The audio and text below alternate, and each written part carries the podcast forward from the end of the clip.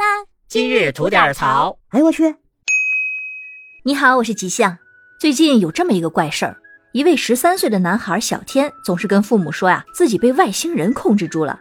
一会儿说路上的红绿灯好像在监视自己，出租车也在跟踪自己，偶尔啊还能听到外星人在跟自己说话。这突然的变化可给父母吓得够呛，于是呢就带着小天来到了杭州七院住院治疗。谁知检查结果发现。小天居然连续两次毒品筛查均为阳性，而父母呢再三表示，儿子平时是非常乖的，是绝对不可能碰那些毒品的。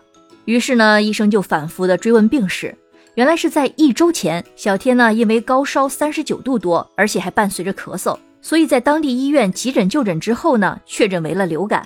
医生除了给他开了一些治疗流感的药，还开了一些退烧药和止咳的药水。那因为当时孩子高烧的非常厉害。这个心急火燎的妈妈呢，就没有听清楚医生的叮嘱，事后呢也没有去看急诊的病历。结果医生叮嘱的是这个咳嗽药水呀，要一天三次，每次十毫升。结果小天妈妈给小天服用的量呢，是一天三次，每次五十毫升。结果这三天下来就喝了三瓶的止咳药水，而正是这三瓶止咳药水，使得小天的毒品筛查呈现了阳性。可这是为什么呢？因为呀，在我们的日常生活中，经常用到的感冒药和止咳药，有不少都是含有麻黄碱类的复方制剂，而这种物质呢，具有收缩鼻腔内的血管，减轻鼻黏膜的出血，缓解鼻塞流涕，也可以起到使支气管舒张，达到一个平喘的作用。而另一方面呢，它其实还具有兴奋中枢神经系统、血管收缩、兴奋心脏的作用。因此呢，可能导致焦虑和紧张的情绪，以及失眠、头晕、头痛、心悸等等症状。